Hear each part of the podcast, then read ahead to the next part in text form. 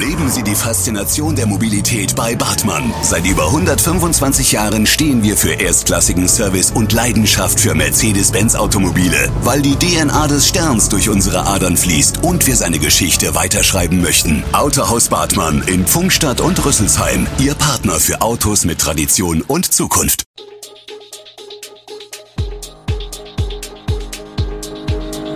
Gude, unser morgendliches News Update. Das Wichtigste aus Südhessen für Sie im Überblick. Guten Morgen aus Darmstadt an diesem 6. April. Langes Warten auf E-Autos, Heineliner schwer beliebt und doch kein Ende der Isolationspflicht ab 1. Mai. Das und mehr hören Sie heute im Podcast. Wer mit dem Gedanken spielt, sich angesichts hoher Spritpreise ein Elektroauto zuzulegen, muss Geduld haben. Auch in Darmstadt. Denn Halbleiterkrise, lange Wartezeiten und ein weiterhin überschaubarer Gebrauchtwarenmarkt machen da einen Strich durch die Rechnung. Karl Schwerer, Obermeister in der Kfz-Innung Darmstadt und Citroën-Vertragspartner, kennt das. Ganz schwere Bedingungen, fasst er die aktuelle Situation zusammen. Das beginne schon damit, dass es kaum noch Vorführwagen gebe. Ich weiß von Händlern, die auch in den Ausstellungsräumen fast nur noch Gebrauchtwagen haben, berichtet Schwerer, in dessen Haus eigentlich der Eberlingo Kompaktvan ein Zugpferd wäre und der französische Hersteller mit dem C4 einen erfolgreichen Kompaktwagen im Portfolio hätte. Auch bei ihm sei aber kaum noch etwas da. Seit einem Jahr sind die bunten Rufbusse des Projekts Heinerleiner unterwegs in Darmstadt, inzwischen im gesamten Stadtgebiet. Die Nachfrage steigt, berichten Heag Mobilo und Verkehrsdezernat auf Anfrage. Ob sich das Ganze lohnt und ob es in dieser Form nach den vier geplanten Versuchsjahren weitergeführt wird, lassen beide noch offen.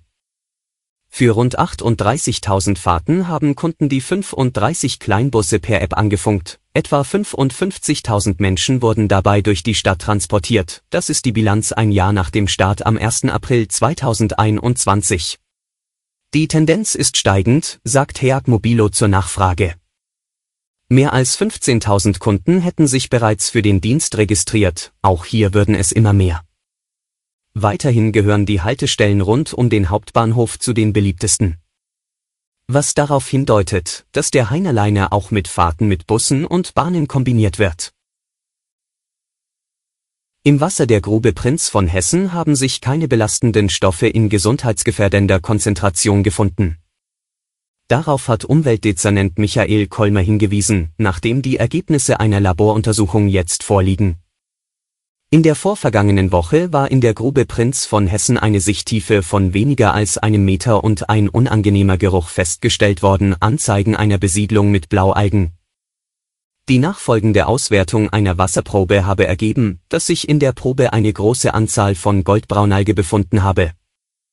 Diese Gattung ist dafür bekannt, einen penetranten tranichfischigen Geruch zu entwickeln, der die Wasserqualität von Trinkwasser oder Badeseen beeinträchtigt. Aber für Badende geht keine Gefahr aus. Bei einer weiteren Kontrolle einige Tage später waren die Algen dann aber schon wieder verschwunden. Wir blicken nach Raunheim. Das Autohaus Hempel ist jüngst zum vierten Mal von einer Wirbelschleppe getroffen worden. Der Vorfall, bei dem der von anfliegenden Flugzeugen erzeugte Luftzug mehrere Ethernet- und Lichtwellenplatten vom Reifenlager riss, ereignete sich am Sonntagnachmittag. Nachbar Werner Häupt, dessen Haus nur einige hundert Meter entfernt steht, hat den Vorfall beobachtet. Er sah, wie sich nach dem Überflug eines Flugzeuges mehrere große Platten vom Dach des Werkstattgebäudes lösten. Schon zuvor hatte ein von Flugzeugen erzeugter Luftwirbel durch Tosen und Brausen auf sich aufmerksam gemacht. In den vergangenen beiden Jahren wegen des Corona-bedingten Rückgangs von Anflügen seltener zu hören, können die beschriebene Geräusche bei Ostwind und Hochdruckwetterlage immer wieder in Raunheim vernommen werden.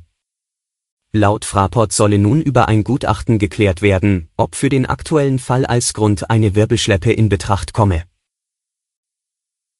Die zum 1. Mai geplante freiwillige Isolation von Corona-Infizierten soll es nun doch nicht geben. Das kündigte Bundesgesundheitsminister Karl Lauterbach am späten Dienstagabend in der ZDF-Sendung Markus Lanz an. Diesen Punkt, dass die Infizierten, dass die sich selbst isolieren und nicht mehr durch das Gesundheitsamt aufgefordert werden, den werde ich wieder einkassieren. Das wolle er am Mittwoch offiziell machen. Bleiben solle aber eine verkürzte Isolation von fünf Tagen. Nach Beratungen der Gesundheitsminister von Bund und Ländern hatte der Minister am Montag mitgeteilt, dass Corona-Infizierte und Kontaktpersonen ab 1. Mai in der Regel nur noch freiwillig und für kürzere Zeit in Isolierung oder Quarantäne müssen. Lauterbach sagte im ZDF, das wäre zur Entlastung der Gesundheitsämter auch sinnvoll gewesen. Das Signal aber, dass ein Infizierter selbst über eine Isolation entscheide, sei so negativ, so verheerend, dass es an diesem Punkt eine Veränderung geben müsse.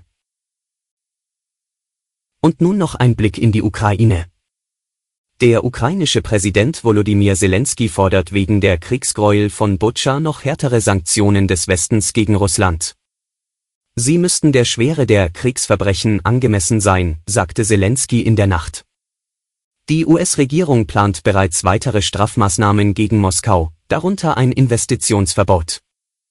Europa erwägt einen Importstopp für Kohle und damit erstmals ein Teilembargo gegen russische Energie. Nach dem Rückzug russischer Truppen aus dem Gebiet nordwestlich der ukrainischen Hauptstadt Kiew hatten Aufnahmen von Leichen auf den Straßen des Vororts Butscha international für Entsetzen gesorgt. Die Ukraine macht russische Truppen für die Gräueltaten verantwortlich. Moskau bestreitet die Vorwürfe und spricht von einer Inszenierung, allerdings ohne Beweise oder Belege. Die New York Times veröffentlichte in der Nacht von ihr verifizierte Videoaufnahmen, die tödliche Schüsse russischer Soldaten auf einen Zivilisten in Butscha belegen sollen. Alle Infos zu diesen Themen und noch viel mehr finden Sie stets aktuell auf echo-online.de. Gute Südhessen ist eine Produktion der VAM von Allgemeiner Zeitung, Wiesbadener Kurier, Echo Online und Mittelhessen.de. Redaktion und Produktion die NewsmanagerInnen der VAM. Ihr erreicht uns per Mail an audio.vam.de.